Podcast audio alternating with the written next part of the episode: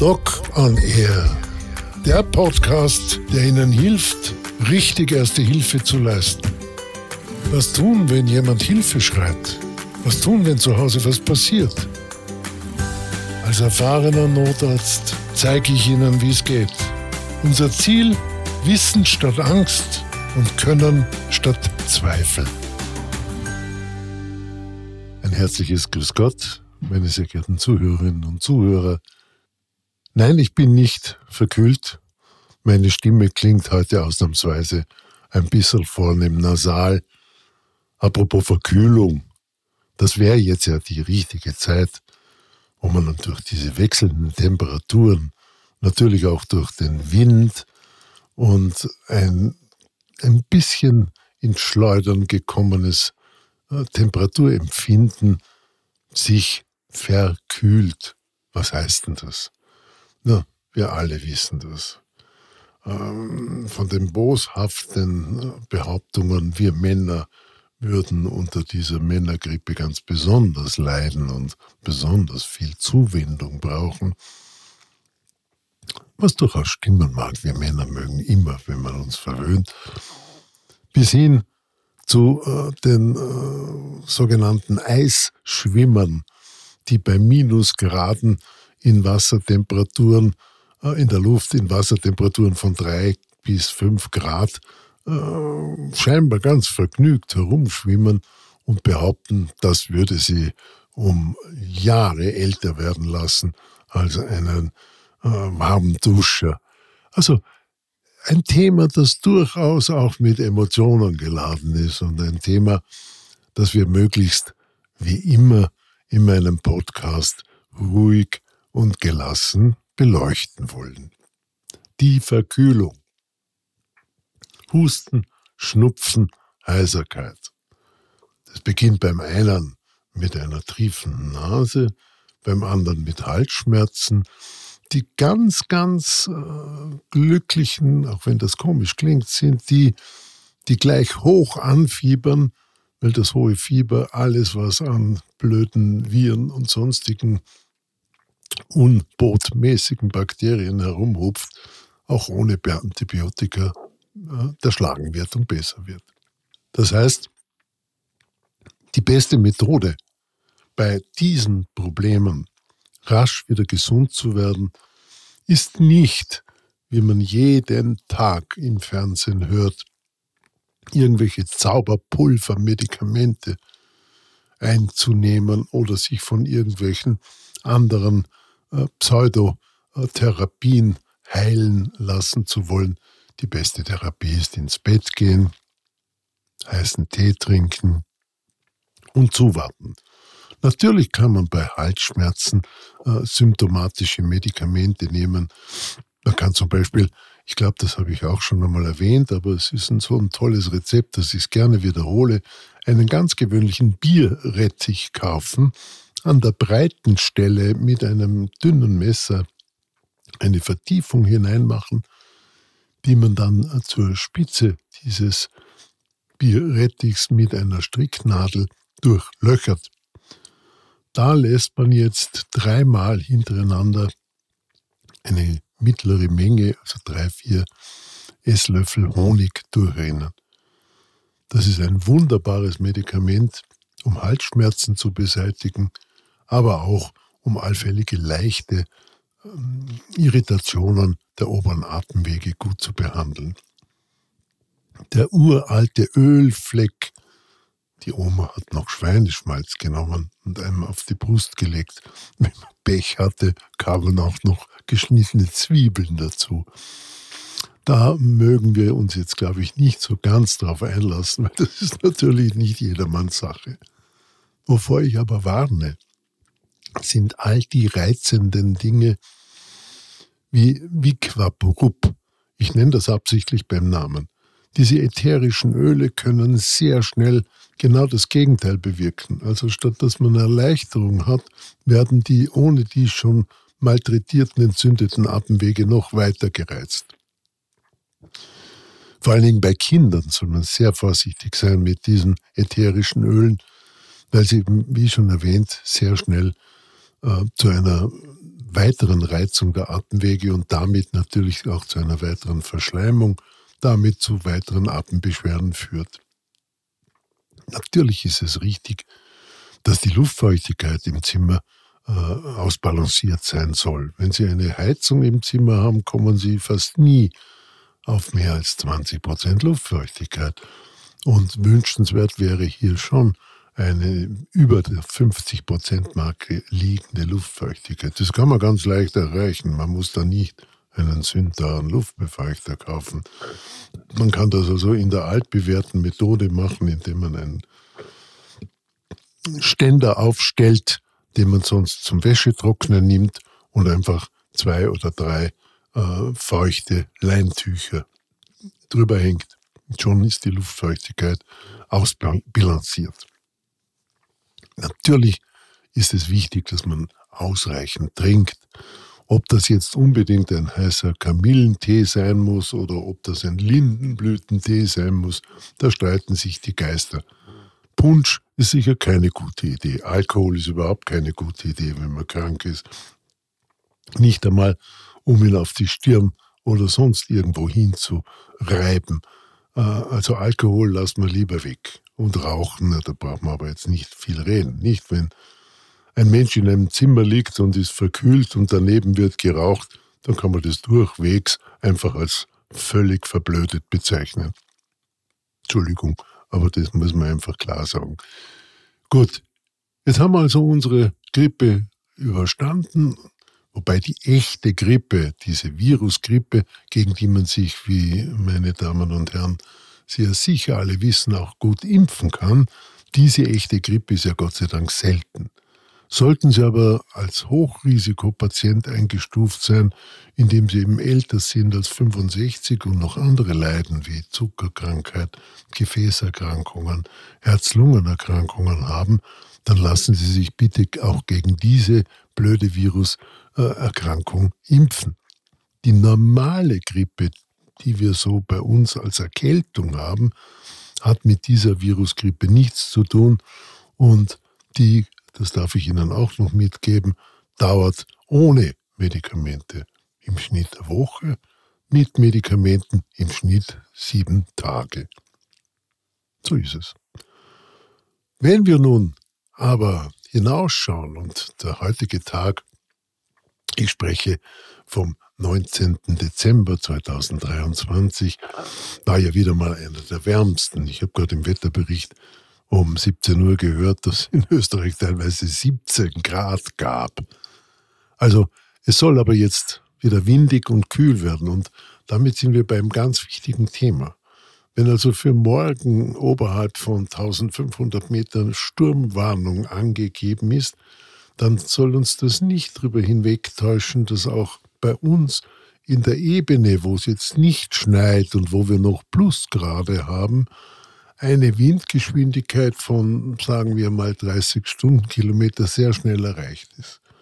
Und da dürfen wir nicht vergessen, dass die gefühlte Temperatur bei minus 3 Grad Ausgangstemperatur durch diesen Wind bis zu minus 20 Grad gehen kann. Das heißt, hier ohne Mütze und ohne Schal und ohne Handschuhe und warme Bekleidung, ich gehe ja eh nur ganz kurz einkaufen, ist keine so wirklich gute Idee. Warum heißt denn das überhaupt Verkühlung? Ja, eben deshalb, weil man dann, wenn man den Körper sozusagen der Weise zu sehr auskühlt, und da sprechen wir von wenigen Grad Celsius, viel schneller eine entsprechende Immun Problematik aufreißt, sprich äh, eine Erkältung bekommt. Dass das ganz individuell ist und dass es Menschen gibt, die den ganzen Winter nie verkühlt sind und andere schleppen sich von einem Infekt zum anderen, das wissen wir ja sowieso. Und da ist es auch sicher mal gescheit, wenn man nachschaut und wenn man sozusagen der Weise das nicht einfach äh, in, im Raum stehen lassen, sagt, es ist halt so, war immer so. Gehen Sie zu Ihrem Arzt, zu Ihrer Ärztin und lassen Sie sich einfach mal einen Basischeck machen, die sogenannte Gesundenuntersuchung. Ist da wirklich sinnvoll? Und dann kriegt man vielleicht auch heraus, dass es äh, irgendeinen Hintergrund für diese häufigen Infekte, äh, äh, Verkühlungen etc. gibt. Nun, die normale Kern, Körperkerntemperatur, das ist das, was wir also in unserem Körper haben, liegt bei ungefähr 37 Grad. Das heißt, unser Körper ist darauf trainiert, im Rahmen des jahrtausendelangen Überlebenskampfes hat er gelernt, dass Herz, Lunge, Leber, Milz, die Nieren eine sowie das gesamte Verdauungssystem eine halbwegs konstante Temperatur haben sollten. Und die sollte eben plus minus 37 Grad äh, plus minus 1 Grad sein. Ah, Sie meinen, wie man das messen kann? Na, es gibt eine simple Methode, das ist, man misst mit einem der modernen elektronischen Fieberthermometer im Ohr. Da ist man dieser Körperkerntemperatur schon sehr nahe die wirkliche, echte, auch von der Gerichtsmedizin äh, verwertete Messung oder vom Notarztteam beim Lawinenbergen, äh, beim Bergen eines Lawinenopfers gemessene Temperatur, die wird mit einer Spezialsonde äh, direkt über ähm, den, äh, das Rektum, also sprich den Auspuff, gemessen. Das braucht man aber nicht. Also die Messung im Ohrwaschel drin ist ganz gut. Wenn wir die Temperatur unter der Achsel, der Irksen, wie es im Dialekt heißt, messen, dann haben wir natürlich ein bisschen eine andere Temperatur. Das heißt, die ist im Schnitt 0,5 bis 0,8 Grad tiefer. Gut, Körperkerntemperatur unter 35 Grad ist bereits eine Unterkühlung. So etwas tritt gar nicht so einfach auf. Sie alle wissen, wenn uns kalt ist, dann fangen wir an scheppern wie ein Kluppensackel. Das heißt, die Muskeln zittern und erzeugen damit Wärme. Wenn uns weiter kalt wird, dann beginnt dieses Muskelzittern aufzuhören, weil der Körper sagt, hups, jetzt bringt mir das gar nichts mehr, jetzt schaue ich, dass ich alles, was nicht überlebenswichtig ist, das ist die Nase, die Ohren, die Hände, die Zechen, die Fürs, die braucht man nicht wirklich zum Überleben. Daher werden die abgekoppelt. Das ist so, wie wenn Sie einen Heizkreis in Ihrer Wohnung äh, auf Frostschutz schalten, äh, weil Sie sagen, ich muss jetzt ein bisschen Heizkosten sparen und warm will ich es nur im Badezimmer haben. Das heißt also, diese Akren, das ist alles, was da so vorsteht, von der Nase angefangen bis zu den Ohrwascheln. Und die Hände und die Füße, die beginnen einfach zu erfrieren. Die werden zuerst bläulich und irgendwann werden sie weiß und irgendwann einmal, wenn das lang genug dauert und vielleicht noch Zusatzfaktoren, äh, keine Bewegungsmöglichkeit, eingeschlossen in einen Haufen Schnee nach einem Lawinenabgang, dann sind diese Körperpartien äh, am Absterben. Das geht auch nicht innerhalb von wenigen Minuten. Also da ist schon eine ziemlich lange Zeit erforderlich, dass man das nicht wieder in Ordnung bringen kann. Aber diese Unterkühlung ist lange, lange Zeit, bevor sie zu solchen schlimmen Dingen wie Erfrierungen führt, trotzdem sehr gefährlich. Ich sage Ihnen ein Beispiel. Es ist Herbst, wir machten mit unseren Kindern einen Ausflug. Ohne dies nur am Semmering oder irgendwo in der Nähe äh, auf einem mittelhohen Berg, also so bis 1500 Meter, nicht im Hochgebirge. Die Kinder sind fröhlich, die Kinder sind lustig, sie folgen uns und stapfen eigentlich wie die kleinen, kann man sagen, äh, Gämslein, stapfen sie über Stock und Stein und sind unglaublich tapfer. Und dann fällt Mama oder Papa oder irgendeiner Begleitperson auf, dass die Kinder anfangen murren. Sie mauscheln herum, sie jammern, will Hunger, ich habe Durst, ich muss Lulli, ich will was zu essen. Sie setzen sich hin und man denkt sich nichts dabei. Vielleicht denkt man sich blöde, dass man die Kinder mitgenommen haben, das ist ja auch viel zu viel für so kleine Kinder. Aber Haben Sie schon mal daran gedacht, dass das das erste Zeichen einer Unterkühlung ist? Spätestens, wenn diese Kinder dann anfangen stolpern, obwohl gar kein Grund dazu da ist. Also dieser Weg, dieser Waldweg ist eigentlich relativ in Ordnung. Trotzdem stolpern die Kinder, dann haben sie das erste ernste Alarmzeichen, dass hier in der Temperaturregelung der Kinder etwas nicht stimmt. Und in der Flüssigkeitsbilanz etwas nicht stimmt. Kinder reagieren ganz, ganz empfindlich auf Sauerstoffmangel. Das ist natürlich in dieser Höhe von 1000 bis 1500 Meter nicht der Fall beim gesunden Kind. Höher drüber, no, ab 3000 Meter, da können wir schon drüber reden. Das Zweite, was die Kinder spüren, ist Flüssigkeitsdefizit und Zuckerdefizit, also Energiemangel. Wenn dann noch die Unterkühlung dazu kommt und da genügt ein bisschen zu kalt zu haben, dann beginnen die Kinder mit Koordinationsstörungen. Das heißt, sie fangen an stolpern. Sie quengeln. Spätestens dann ist es Zeit, innezuhalten, entweder den Rückweg anzutreten oder den Kindern was Wärmeres anzuziehen und ihnen etwas zu essen zu geben und zu trinken zu geben. Denken Sie also dran, lange bevor aus einer kleinen Unterkühlung irgendeine gröbere Erfrierung wird, ist diese Fehlregulation ganz wichtiges Alarmzeichen. Nun, weil ich das mit dem ähm, Verkühltsein und Unterkühltsein erwähnt habe, muss ich natürlich sofort auf eine ganz traurige Bilanz, die wir jedes Jahr in Österreich produzieren, äh, zu sprechen kommen. Jedes Jahr sterben im Schnitt 22 bis 25 Menschen in einer Lawine.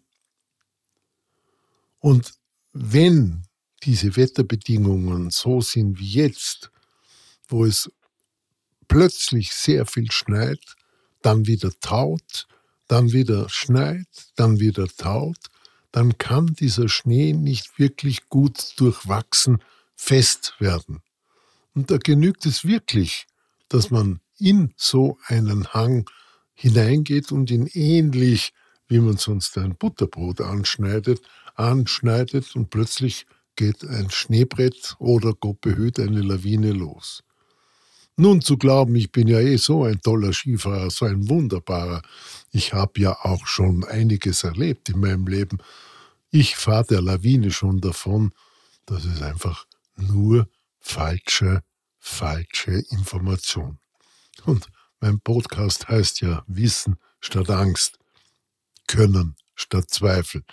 Und da darf ich Ihnen allen, die Sie, meine Herren, der Meinung sind, Sie müssen hier zeigen, was Sie doch für ein toller Mann sind, darf ich Ihnen wirklich ganz klar sagen, das ist reine Dummheit. Denn von diesen 22 bis 25 Menschen sind letztes Jahr unter den Lawinenopfern 90 Prozent Männer gewesen.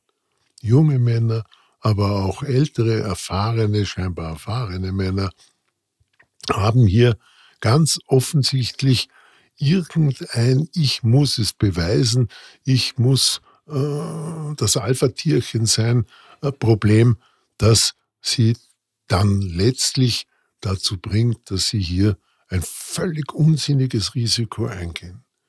Denn wenn dich die Lawine mal erwischt hat, dann ist es nicht so, dass du glauben kannst, ja, ja, die haben, die anderen haben eh das Lawinensuchgerät mit, da gibt es ja so einen Piepser und die anderen haben ja eh diese Stangen mit, mit denen sie dann nach mir stochern und sie haben ja sicher auch eine Leichtschaufel mit, mit der sie mich wieder ausgraben. Hallo? Das glaubt ihr ja selber nicht, wenn ich das erzähle, dass das wahr ist. Bis die dich haben, bist du mit größter Wahrscheinlichkeit zumindest schwer beschädigt. Oder, Gott behüt, auch schon tot. Denn auch das Bergen von Lawinenopfern ist immer ein Rennen rund um die Zeit. Das heißt, wir haben hier den einzigen wirklich bösen Faktor, äh, der unserem Überleben hindert, das ist die mangelnde Zeit.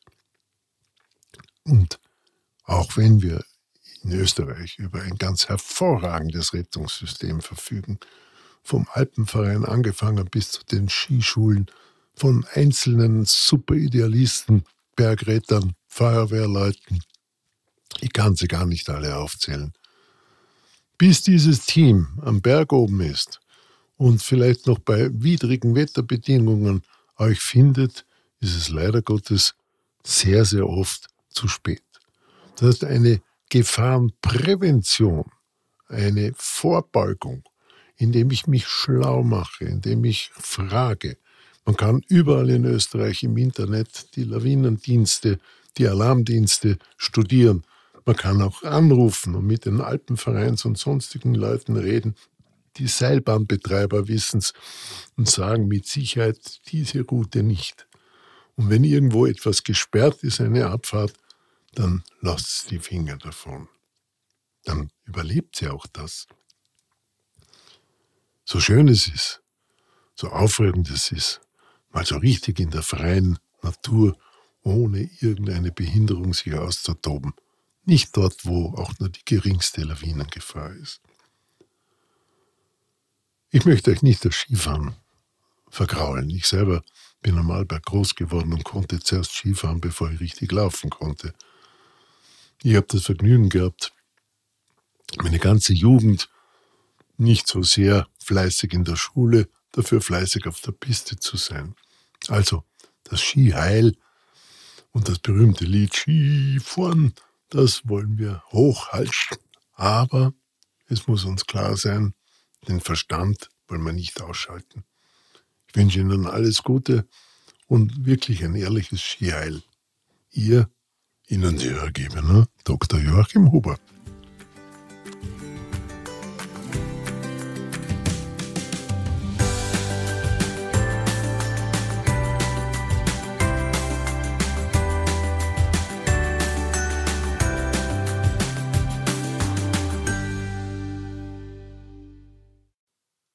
Noch eine wichtige Information. Ich habe ein autogenes Training zusammengestellt. Ich unterrichte das seit vielen, vielen Jahren und habe mir gedacht, das wäre doch etwas. Man kann es unter www.ohne-stress.com käuflich erwerben. Und für Sie als drei Podcast-Hörerinnen und Hörer habe ich mir gedacht, mache ich einen Rabatt Podcast 20. Damit bekommen Sie dieses wirklich wunderbare autogene Training um 20 Prozent billiger. Für sich oder auch für Freunde. Ich wünsche Ihnen viel Erfolg.